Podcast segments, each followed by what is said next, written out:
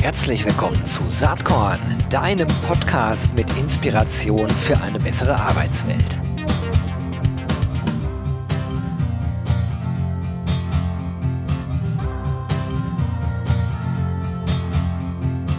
Hallo und herzlich willkommen zum Saatkorn Podcast. Ja, ähm, nachdem wir in letzter Zeit sehr, sehr viele HR-Tech-Folgen am Start hatten, heute mal was ganz anderes, worauf ich mich sehr, sehr freue. Ähm, wir haben äh, jemanden zu Gast, die äh, umfangreiche Erfahrung hat äh, im ganzen HR-Gestalten ähm, und äh, das in einer sehr leitenden Person. Sie ist nämlich äh, Chief People Officer Europe bei DB Schenker und es handelt sich um Dr. Rebecca Koch. Herzlich willkommen, Rebecca. Ja, danke. Guten Morgen erstmal und äh, vielen Dank, dass ich hier sein darf. Es freut mich total, äh, dass du heute hier am Start bist. Ähm, ich versuche ja immer eine gewisse Bandbreite abzudecken und heute werden wir so ein bisschen eher über HR im Allgemeinen sprechen hier. Mhm. Ist auch so eins meiner Lieblingsthemen. Ähm, das ganze Thema Old HR versus New HR. Aber bevor wir darauf zu sprechen kommen und, und was ich damit überhaupt meine, erzähl doch einfach mal, wie du dahin gekommen bist, wo du heute bist. Gerne. Und äh, jetzt will ich dich nicht irgendwie langweilig durch meinen CV führen. aber was habe ich gemacht? Ich glaube, was sich so durchzieht durch mein Leben, ich habe immer das gemacht, was nicht Mainstream ist. Alle studieren BWL, also klar war, ich studiere nicht BWL und habe dann äh, Wirtschaftsmathematik studiert, in Finanzen promoviert, dann den Einstieg über die Unternehmensberatung gewählt, ja, und mich dann sehr früh auf Change Management und Transformation konzentriert. Und ähm, wenn man Change Management macht, und ich habe sehr viel Kulturwandel gestaltet in den unterschiedlichsten Industrien und Unternehmen, dann hat man in Anführungsstrichen auch zwangsläufig immer mit HR zu tun. Und ich habe schon immer ähm, eine große Affinität gehabt, Menschen weiterzuentwickeln, Teams weiterzuentwickeln oder heute Organisationen. Und so ist dann irgendwann der Wunsch entstanden, ähm, mich, mich komplett dem HR-Wesen zu verschreiben, um das mal so zu formulieren, und, und äh, die Personalleitung zu übernehmen. Das habe ich dann im nächsten Job gemacht und habe dann im Laufe der Jahre, ich glaube, so ziemlich jede HR-Rolle einmal inne gehabt, die man innehaben kann.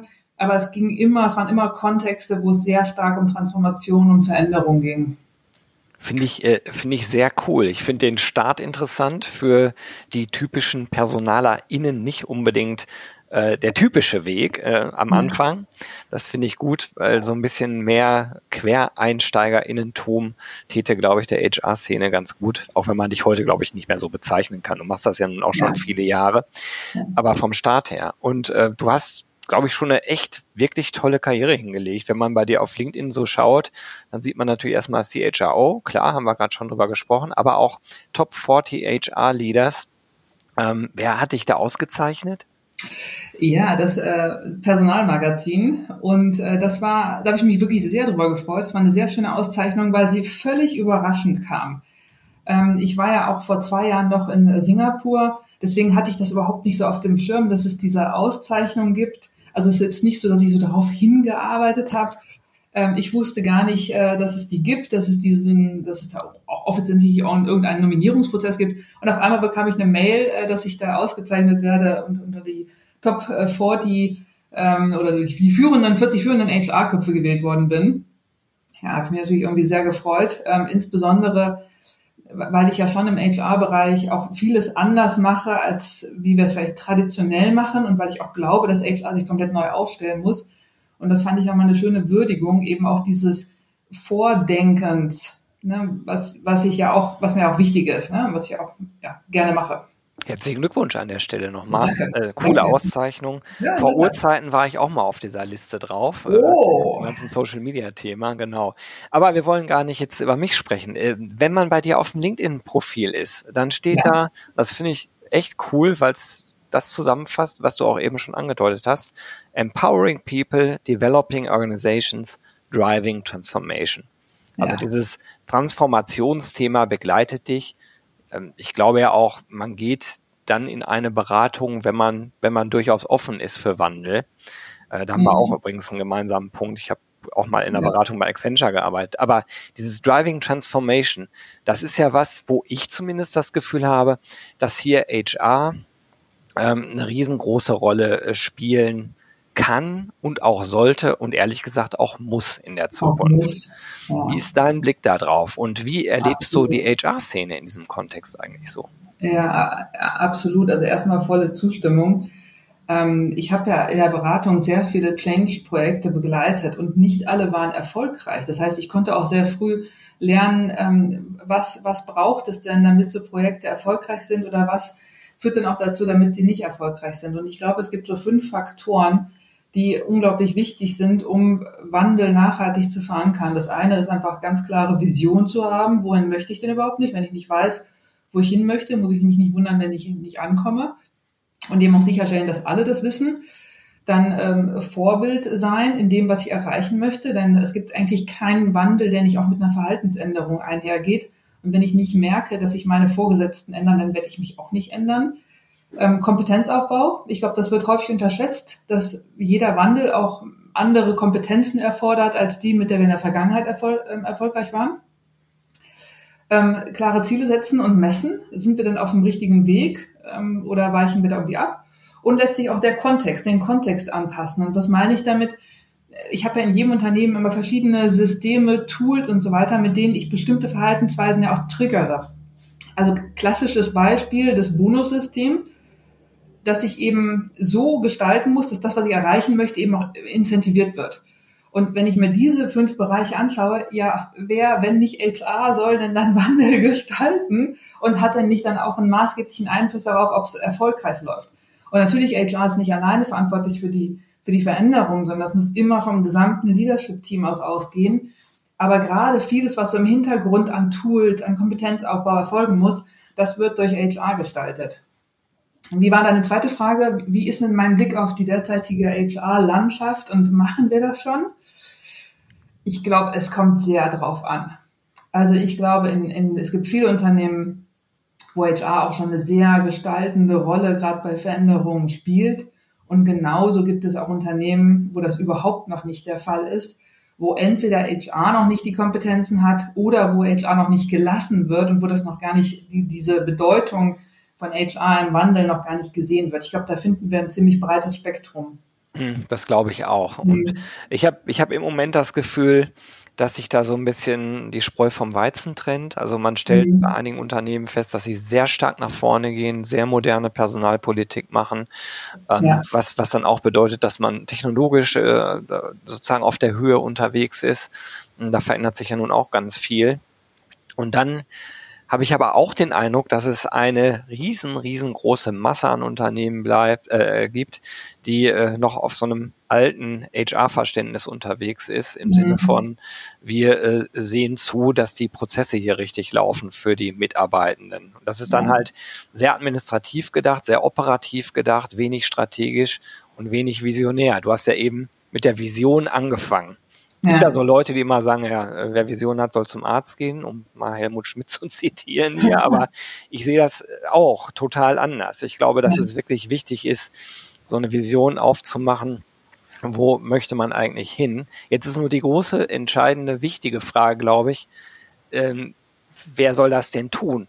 Also manchmal erlebt man ja auch, dass HR so ein Eigenleben entwickelt. Das erlebt man nicht nur in der ja. HR-Funktion. Ne? Also wir haben mhm. unsere eigene Strategie und das ist unser Weg. Aber abgeleitet werden muss es ja wahrscheinlich aus dem Großen und Ganzen. Und diese, diese Visionsentwicklung, wo will man hin? Welche Rolle kann und sollte da deiner Meinung nach HR spielen? Ja, ich glaube, zum einen, es muss eine Gesamtunternehmensvision sein. Und es ist keine HR-Vision. Und damit beantwortet sich ja auch schon die Frage, denn es muss letztlich auch vom Vorstand oder vom Top-Management oder wie auch immer man das nennt, ähm, gestaltet und, und entwickelt werden. Und da, da muss HR mit dabei sein, aber kann es niemand alleine machen. Ähm, und, und ich finde, wenn man, wenn ich so ganz klar weiß, als Unternehmen, wohin möchte ich denn, dann ergibt sich daraus ja auch, welchen Beitrag kann ich denn aus HR-Sicht auch leisten, um dahin zu kommen. Und dieser Link, das fehlt mir manchmal in Unternehmen. Also wo ganz großartige Dinge geschehen und wo man viele der HR-Lösungen auch im Handbuch veröffentlichen könnte, wo aber die, die Frage nicht beantwortet wird, welchen Mehrwert fürs Business bringe ich denn hier überhaupt? Und ich finde, das ist so ein ganz entscheidender Knackpunkt der gute von mäßiger HR-Arbeit unterscheidet? Du merkst schon, äh, da, da, muss ich unbedingt reingehen, weil, weil, ja, weil ich das wirklich auch genauso sehe. Ähm, ich erlebe manchmal in der, in der Diskussion, dass auch gesagt wird, ja, man lässt mich ja gar nicht an den Tisch, äh, mhm. äh, an, an den äh, Entscheidertisch. Also ja. ich würde ja gerne eine Vision mitentwickeln oder zumindest äh, äh, ähm, die HR-Perspektive mit einbringen, aber ich werde gar nicht eingeladen. Und meine Haltung dazu ist immer, also darauf zu warten, dass man eingeladen wird, ist so eine Sache. Also natürlich ja. muss man irgendwie ein Buy-in auch von den KollegInnen äh, in der Geschäftsleitung haben, aber es gehört auch mit dazu, selber zu sagen, und das ist, was ich dazu denke. Das ist der Beitrag, mhm. den wir leisten könnten, sich dann auch zu exponieren. Und in dem Moment steht man natürlich äh, unter Prüfung. Also ne, ja. wenn man sagt, das ist mein Beitrag, so sehe ich das. Und ähm, im Top-Management muss man es dann in der Regel ja mit Zahlen, Daten, Fakten hinterlegen. Ähm, ab da ist man messbar. Und ich habe manchmal den Eindruck, dass da viele vor zurückscheuen. Ja, genau. Es fängt ja genau damit an, wie du sagst. Ähm, also diesen Tisch am, am, diesen Platz am Tisch, den bekomme ich nicht einfach, sondern den erarbeite ich mir. Und gleichzeitig finde ich aber auch dieses, du musst es dir erarbeiten, finde ich auch, weil ich finde, es muss so ein Automatismus sein. Ja, ich ähm, leiste einen Mehrwert, sodass es für alle völlig klar ist, diese Person müssen wir bei Entscheidungen mit einbinden. Ähm, wenn ich diesen Mehrwertgedanken habe, dann ist es tatsächlich irgendwann Automatismus. Also wen lade ich denn zu Meetings ein? Ich lade die ein, von denen ich mir erhoffe, dass sie einen sinnvollen Beitrag leisten. Ja, und genauso ist es eben bei diesem berühmten Entscheidertisch. Ähm, HR ist dann mit am Tisch, wenn sie eben auch mit einen Beitrag leisten. Und ja, das ist ein bisschen Henne-Ei-Thema. Ne? Also muss man sich das jetzt erarbeiten, muss man das einfordern, wird man eingeladen? Ich glaube, das ist eine natürliche Entwicklung, abhängig davon, welchen Beitrag ich leiste. Ich würde bei dem Henne-Ei-Thema, Entschuldige, sag du zuerst. Ja, und, und genau wie du sagst, und da, am besten mache ich das ja, indem ich das, was ich mache, auch messbar mache. Mhm. Und, und da, um, um auf den Anstieg, ein, Einstieg zurückzukommen, da schadet es ja dann nicht, wenn man sich mit Zahlen gut auskennt und äh, gutes grundsätzliches analytisches Verständnis mitbringt. Absolut, ähm, würde ich auch so sehen. Und bei der Henne-Ei-Problematik würde ich auch meinen, das ist sowohl als auch. Also es gibt gar nicht den klaren Weg. So rum ist es auf jeden Fall richtig, sondern ich glaube, aus der HR-Funktion heraus gedacht, muss man das tun, was wir gerade gesagt haben, sich überlegen aus der äh, Unternehmensvision insgesamt, was bedeutet das für meinen Bereich und welcher Beitrag kann dann von diesem Bereich geleistet werden. Mhm. Umgekehrt in einer Zeit, äh, in der die wir uns gerade reinbewegen, sehr stark, mit den äh, demografischen Entwicklungen, die wir alle kennen, mit dieser dynamischen Digitalisierung, die, äh, die ja nicht aufhört, äh, mit dem Wertewandel in der Gesellschaft, der sich natürlich auch in Unternehmen widerspiegelt. Ob man das jetzt gut, mittel oder schlecht findet, spielt eigentlich gar keine Rolle, weil diese drei Themen einfach passieren, auch ungeachtet dessen, was auf dieser Welt politisch los ist oder so. Ne? Und das sind natürlich äh, Themen, wo man sich dann entsprechend einbringen muss. Hast du mal in deiner bisherigen Karriere so das Gefühl gehabt, ich werde nicht gehört oder ich, das wird nicht genug gesehen, was ich äh, beizutragen habe. Ich jetzt stellvertretend für den Bereich, für das Team, muss ja nicht immer die Gesamtverantwortung für HR gewesen sein. Und wenn das so war, wie bist du damit umgegangen? Mhm. Also ich glaube, also das habe ich ganz sicherlich schon häufig erlebt, ähm, ohne dass mir jetzt gerade, oder muss ich jetzt ein bisschen nachdenken, um, um konkrete, mal konkrete Situationen zu denken. Ähm, aber was ich, was ich immer versuche, ist, mich in meinen Gegenüber hineinzuversetzen und zu überlegen, woran ist der denn interessiert oder die? Und wie kann ich denn sein oder ihr Problem lösen?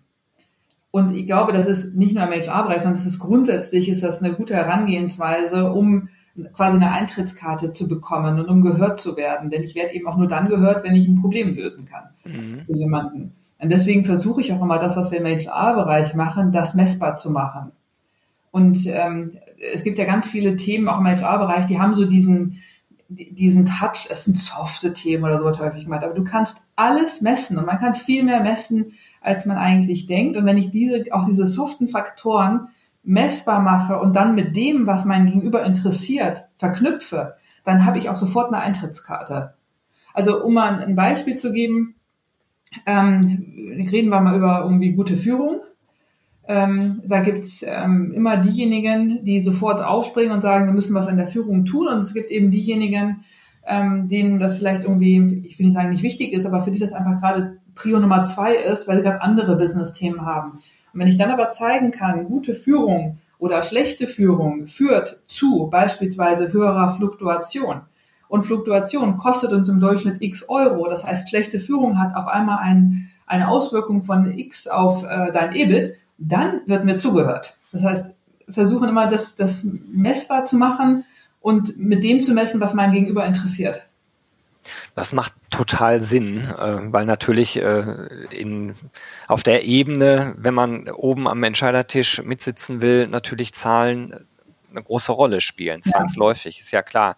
Und ich glaube, dass äh, manchmal die Tendenz in der Szene, in der ich mich so bewege, die ja sehr tech-getrieben ist und sehr datengetrieben ist, dass da manchmal das schon auch äh, absolut überbewertet wird. Ich würde sagen, das braucht man auf jeden Fall, aber ein Blick auf das, was menschlich passiert, schadet auch nicht. Also ich glaube, dass man eben beide Sichtweisen braucht. Und oft äh, wird bei HR sozusagen äh, nur, nur dieses menschlich-empathische in den Vordergrund gestellt. Da wird der Rest vergessen. Oder umgekehrt. Aber ich glaube, die Wahrheit und der beste Weg liegt genau in der Mitte, das nämlich alles äh, äh, zu inkludieren und zu berücksichtigen. Ja, äh, es ist beides wichtig und das eine geht nicht unter das andere. Ne? Denn du kannst ja auch immer mehr messen. Ähm, wir haben immer mehr Daten, also theoretisch kannst du erstmal mehr messen und dann wäre es ja eine Schande, wenn wir das nicht auch nutzen und daraus eben dann auch die Schlüsse ziehen, die richtigen Schlüsse ziehen und davon eben auch äh, unsere Entscheidungen abhängig machen. Beispielsweise in welche Lösungen investieren wir denn Geld? ähm, wenn ich messen kann, welchen Impact es hat. Und gleichzeitig bei dieser ganzen Messung und mit allen Tools, die jetzt vielleicht auch durch Digitalisierung, durch AI und so weiter kommen, ist genau wie du sagst, ist der, diese, die Empathie und das wirklich Persönliche wird umso wichtiger. Aber ich muss halt auch meine Hausaufgaben machen und bringt halt nichts, wenn ich ähm, besonders empathisch und nahbar bin, aber mein Geld letztlich in die falschen Lösungen investiere. Absolut. Jetzt ist es ja gerade so, wir sprechen jetzt Ende 23, mhm. ziemlich am Ende von 23. Die Veröffentlichung ist aber erst Anfang 24. Und wir erleben ja gerade, dass äh, es in einigen Unternehmen vermeintlich so ein so einen Schwung zurückgibt zu Verhaltensweisen, ähm, wo, wo Mitarbeitende eingeteilt werden in Low Performer, äh, wo man teilweise gedacht hat, wir, wir, wir sind ein bisschen darüber hinweg und sind schon auf einer etwas anderen Ebene unterwegs. Das kommt mhm. natürlich am Ende äh, aus den wirtschaftlich volatilen Zeiten, in denen wir uns gerade wieder befinden. Wenn man mal äh, die Zeit äh, vor der Pandemie nimmt, dann war das eigentlich immer nur Wachstum. Und das ist natürlich von der Komplexität her eine andere Nummer, als in einem äh, Setting sich zu bewegen, wo man wirklich nicht weiß, wie die Wirtschaft sich äh, entwickeln wird im nächsten halben Jahr, gibt es unterschiedliche Sichtweisen drauf. Und äh, da ist vielleicht äh, die, das Bedürfnis nach mehr Kontrolle, nach mehr Sicherheit sehr stark. Mhm. Ich bin da sehr zwiegespalten, wenn ich da hinschaue. Ich kann ja einerseits verstehen, dass man ähm, äh, genauer hinguckt und vielleicht auch strikter als in der Vergangenheit vorgeht. Umgekehrt denke ich aber, wenn man äh, eine Vertrauenskultur aufbauen will, dann geht das nur über einen langen Zeitraum und man kann sehr schnell sehr viel wieder kaputt machen. Und ich persönlich glaube, dass in einer Vertrauenskultur unglaublich viel Power liegt, wenn du die richtigen Menschen am Start hast, die gestalten wollen. Ähm, wie ist da so dein Blick drauf? Das ist halt ein diffiziles Thema, äh, weil man, man kann unterschiedlich drauf schauen. Ja, ja, aber total spannendes Thema, gerade weil es ja auch so häufig durch die Presse geistert. Auch jetzt das Thema, irgendwie Leute werden wieder zurück ins Büro zitiert, genau. etc. Ähm, und ich glaube, das muss man tatsächlich sehr differenziert betrachten. Ähm, das eine ist klar, wenn es jetzt in die Krise steuert und ähm, wir mit anderen Themen als in der Vergangenheit zu tun haben, dann ist der natürliche Reflex immer erstmal der nach Kontrolle. Und vermeintlich denke ich vielleicht, ich habe mehr Kontrolle, wenn ich beispielsweise meine Leute ins Büro zurückhole. Ähm, Glaube ich persönlich übrigens überhaupt nicht. Glaube ich auch nicht. Also, so, also se selbst wenn es so wäre, also glaube ich nicht, äh, dass irgendwie die Kontrolle da das entscheidende äh, Instrument ist. Ja.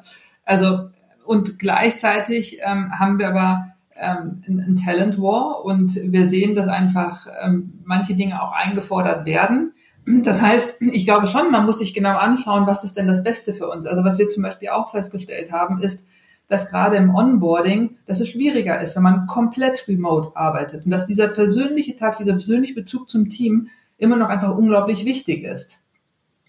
Und es gibt auch tatsächlich, es gibt ja schon auch Rollen und auch Jobs, in denen ist einfach dieser persönliche Kontakt sehr wichtig. Und man sieht ja auch, dass es in manchen Teams gut klappt, äh, komplett remote zu arbeiten oder mit einem guten Mix und in anderen weniger gut. Und ich finde, das darf man auch nicht einfach komplett ausblenden und sagen, jeder macht das, was er möchte.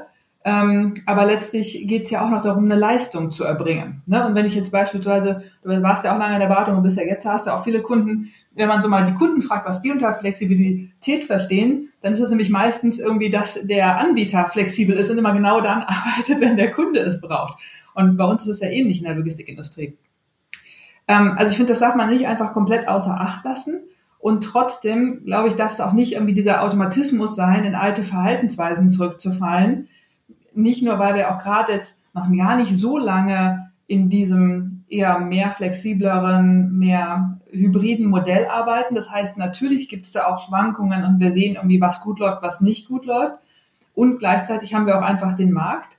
Ähm, Wenn es weniger Leute gibt und die fordern bestimmte Dinge ein, da werde ich einfach nicht umhin kommen, um dem Rechnung zu tragen. Und da muss ich eben, da, da in diesem Konstrukt muss ich eben eine gute Balance finden zwischen, was ist denn das Beste für unser Unternehmen und was möchten denn auch meine Mitarbeiter. Und das ist im Idealfall, hat das eine sehr große Überlappung, aber das kann eben auch sein, dass es da ein paar, paar Stellen gibt, wo es eben nicht überlappt. Aber da kann ich, also da jetzt einfach zu sagen, wir gehen jetzt komplett auf das, was wir glauben, vermeintlich, was richtig für das Unternehmen ist, ich glaube, das springt zu kurz. Mhm. Ja, wenn ich einfach wenig Leute habe und die möchten bestimmte Dinge und fordern das ein, dann werden sie letztlich dahin gehen, wo sie das finden. Was ich äh, so erlebe, sehr stark als Führungskraft selber, aber auch, ähm, ich habe ja viel mit Startups auch zu tun, die dann irgendwelche Dinge entwickeln. Also was da auffällt, ist, dass Individualisierung das Riesenthema ist. Und ja. das ist ja beileibe nicht nur jetzt äh, in, in unserem HR-Umfeld so, sondern das ist ja äh, insgesamt in unserer Gesellschaft so. Ne? Ich, ich kann gucken, wann ich will, was ich will, äh, etc. Damit geht's los. Ich kann mhm. einkaufen, äh, sehr individualisiert. Ich muss mich an keine Öffnungszeiten mehr halten und so weiter und so fort. Ja überträgt sich natürlich auch auf Benefits in Unternehmen, wo Pauschalangebote immer schwieriger werden zu vermitteln und es immer individueller geht, bis hin zu Arbeitszeiten. Das ist natürlich eine irre hohe Flex äh, Komplexität, nicht Flexibilität, Komplexität, die äh, da für Führung entsteht, wo ich dann auch manchmal erlebe, da ist der, ist der Ruf nach HR, jetzt regelt das doch mal irgendwie recht laut, aber am Ende ist es ja ein Thema, was jede Führungskraft betrifft. Wie schaust du auf ja. das Thema drauf? Ja, und ich glaube, das ist auch gerade für Führungskraft die ganz große Herausforderung, mit all diesen paradoxen Entwicklungen umzugehen.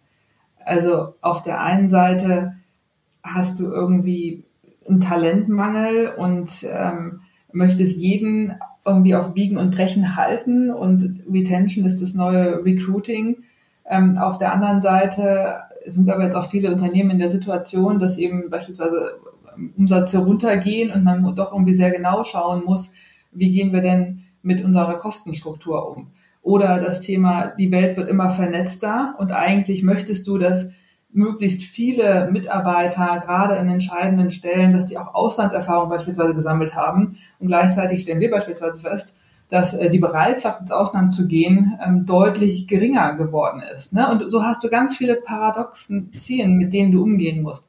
Und ich glaube, HR muss hier so einen Rahmen schaffen. Also deswegen, es macht schon Sinn, bestimmte Regelungswerke zu haben, in denen aber so erläutert wird, was ist möglich, was ist nicht möglich und die einen Rahmen geben, innerhalb dessen ich entscheiden kann. Denn ich glaube, alles den Führungskräften zu überlassen, ich glaube, damit wird man sie noch mehr überfordern. Und gleichzeitig aber ganz strikte Regeln vorzugeben, so ist es und so machen wir es. Ich glaube, damit wird man überhaupt nicht mehr dem Arbeiten, so wie wir heute arbeiten und auch dem Zeitkast überhaupt nicht gerecht. Also das heißt, irgendwie ein Modell zu geben, innerhalb dessen man wählen kann, das finde ich sinnvoll. Das, sind, das ist ja auch genau das mit Benefits. Also ich gebe Modelle vor im Rahmen dessen ich wählen kann. Es ist nicht alles möglich, aber ich habe schon eine relativ große Auswahl als Mitarbeiter, wie ich das dann gestalte. Absolut. Ja, die Zeit schreitet leider voran. Ich wollte ja. eigentlich mit dir noch mal kurz über deine Auslandserfahrungen sprechen. Das passt auch gerade ganz gut, weil du es eben so implizit angesprochen ja. hast. Was bedeutet das für dich? Wie wichtig war das für dich? Du warst eine ganze Zeit im, in Singapur, glaube ich. Ne? Ja, genau. In Singapur sind dann für die Region Asien-Pazifik verantwortlich. Und ähm, Singapur war für mich ähm, eine großartige Zeit. Ähm, und gerade im Ausland zu arbeiten und dann auch noch halt in Asien, was halt nochmal irgendwie kulturell sehr divers ist und auch nochmal sehr viel anders als Europa ist, das ist augenöffnend. Ähm, denn ich habe gemerkt, das, was wir so an flexiblen Lösungen, unter flexiblen Lösungen verstehen oder an verschiedenen Herangehensweisen kennen, das ist einfach, die, die, diese Spannbreite wird nochmal komplett aufgemacht, dieser Raum, wenn ich in Asien bin. Da gibt's, also es wird einfach nochmal so anders gearbeitet, es ist so augenöffnend, so lehrreich, in einem komplett anderen Setup zu arbeiten. Und deswegen würde ich es auch jedem empfehlen, möglichst früh in der Karriere möglichst viel Auslandserfahrung zu sammeln. Das ist ehrlicherweise total schade, dass es äh, mittlerweile so ein bisschen zurückgeht und viele das ähm, nicht mehr möchten. Mhm. Ja. Ich äh, leite mal über zur allerletzten Frage, weil auch das mhm. jetzt irgendwie sich im Fluss so gut ergibt. Äh, Stichwort Inspiration. Äh, Saatkorn hat den Claim Inspiration für eine bessere Arbeitswelt. Gibt es irgendwas aus deiner persönlichen Auslandserfahrung, oder, wo du sagst, das hat mich ganz konkret wirklich inspiriert oder zum Nachdenken gebracht oder weitergebracht, was du hier gern teilen wollen würdest? Ja, also gerade diese Can-Do-Attitude ähm, in Asien, die hat mich nachhaltig beeindruckt. Wir tendieren ja gerade in Deutschland so ein bisschen dazu, alles zu durchdenken und äh, sehr gute Lösungen äh, zu, äh, zu entwickeln und perfekte Prozesse zu entwickeln. Und das dauert dann auch dementsprechend lange und danach ist es richtig gut. Ähm, vorausgesetzt, die Situation ist auch noch genau so. Das ist ja immer weniger der Fall. Und in Asien hat man einfach mal angefangen. Ja? Ähm, da ist man einfach mal gestartet, hat einfach mal gemacht. Das Ziel war nie, ähm, das perfekt zu machen, sondern das Ziel ist immer, es einfach schnell zu machen. Und das war wirklich sehr, sehr beeindruckend, wie schnell die unterwegs sind, um einfach Business-Gelegenheiten, wenn sie sich ergeben, schnell zu ergreifen, ähm, ohne da jetzt erstmal lange zu evaluieren, was ist denn wohl der beste Weg, sondern einfach mal machen und dann werden wir schon auf dem Weg sehen, ob es eine gute oder schlechte Entscheidung war. Und wenn es eine schlechte Entscheidung war, dann können wir es einfach revidieren, dann passen wir es an und machen weiter. Und dadurch sind die Asiaten einfach sehr, sehr schnell unterwegs. Tja, ich glaube, das täte unserem Land insgesamt gut, sich davon eine Scheibe abzuschneiden. Ja. Erstmal ganz, ganz herzlichen Dank. Das hat wahnsinnig Spaß gemacht. Die halbe Stunde ist wie im Fluge vergangen, zumindest für mich. Vielleicht machen wir irgendwann mal Teil zwei. Es hat mir sehr, sehr viel Spaß gemacht und ich wünsche dir jetzt für 2024 ganz, ganz viel Spaß und Erfolg. Und äh, ja, sag erstmal danke, dass du heute bei Saatkorn warst. Ja, danke ebenso und natürlich auch allen äh, Zuhörerinnen äh, danke und viel Erfolg in 2024. Jo, das war diese Saatkorn-Podcast-Episode. Wenn du nichts mehr verpassen willst und dich überhaupt für die Saatkorn-Themen interessierst, dann abonnier doch einfach meinen niegelnagelneuen Newsletter. Und dann bekommst du jeden Sonntag frisch alle Artikel, alle Podcast-Folgen, außerdem noch meine wöchentliche Kolumne und die Verlosung der Woche in deine Inbox. Musst du natürlich nicht sonntags lesen, geht auch montags oder dienstags. Ich würde mich sehr freuen. Hier nochmal die URL saatkorn.com slash newsletter.